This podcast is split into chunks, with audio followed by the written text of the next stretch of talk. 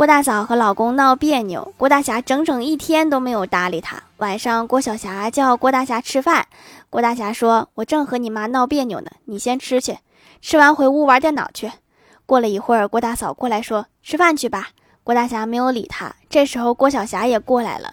郭大侠瞪了儿子一眼，说：“不是叫你回屋玩电脑吗？”郭小霞诺诺地说：“爸比，你跪着我的键盘呐。”我以为多硬气呢。